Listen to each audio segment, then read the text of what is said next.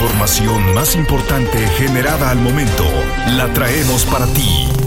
Radioincro.com Es martes 11 de abril de 2023 y tengo para ti toda la información.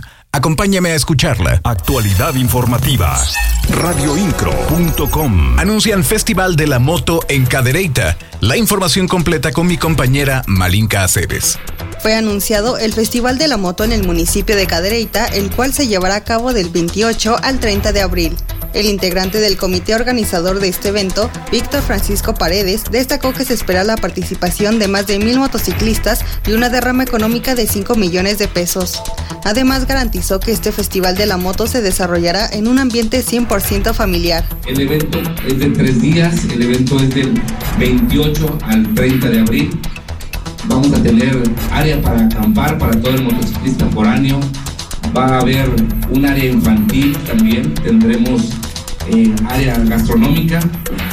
Durante este evento resaltó que habrán clínicas de manejo, pláticas de concientización, competencia entre clubes, exhibición de rescate, área infantil, área de acampar, área gastronómica, un taller mecánico, conciertos de diferentes géneros de música como ska y rock y la participación de la Sonora Dinamita en el jardín principal de Cadereyta, recorridos a Pueblo Mágico, competencia de pericia y un desfile por la cabecera municipal. Siempre estarás informado con radioincro.com. No habrá desfile del primero de mayo este año. La información con mi compañera Malinka Cebes. La secretaria del Trabajo, Liliana San Martín Castillo, dio a conocer que este año no se contempla realizar desfile del primero de mayo con motivo de la celebración del Día del Trabajo.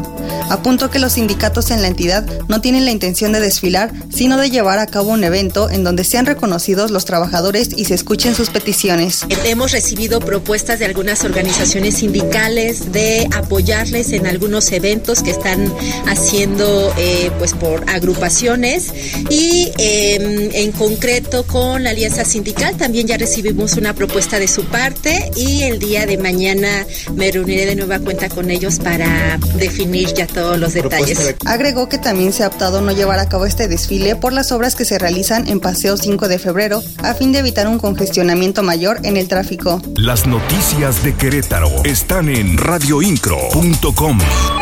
Todas las escuelas de Querétaro regresarán a clases presenciales este lunes. La información con Alexis Morales. El coordinador de la UCB, Raúl Iturralde Olvera, anunció que este próximo lunes regresarán a clases todas las escuelas de educación básica pública en Querétaro.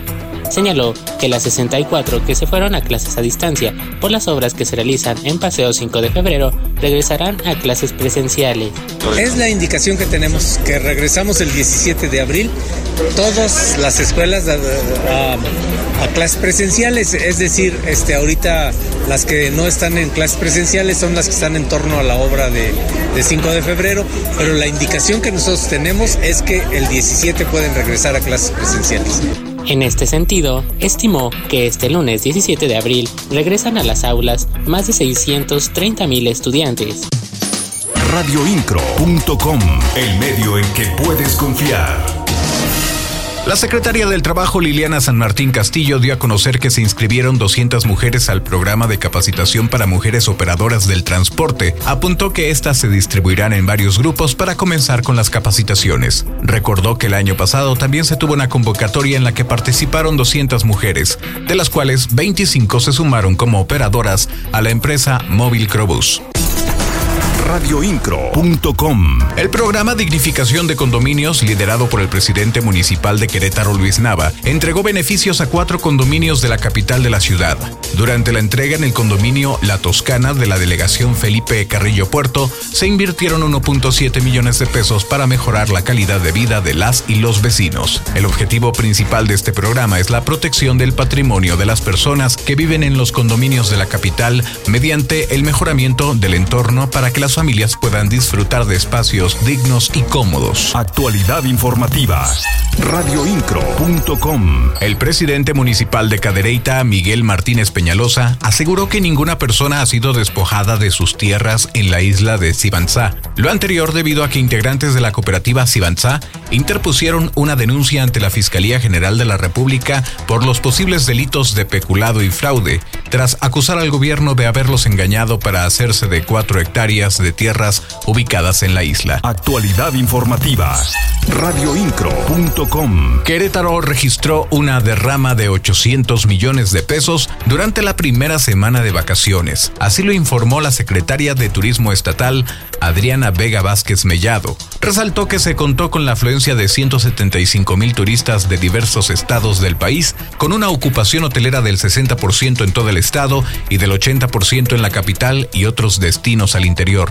Para el resto de las vacaciones, la funcionaria consideró que se espera una afluencia de 148 mil visitantes y una derrama económica de 701 millones de pesos radioincro.com. Como siempre, la invitación para que te sigas informando con el mejor. En la voz Juan Pablo Vélez. Estás mejor informado.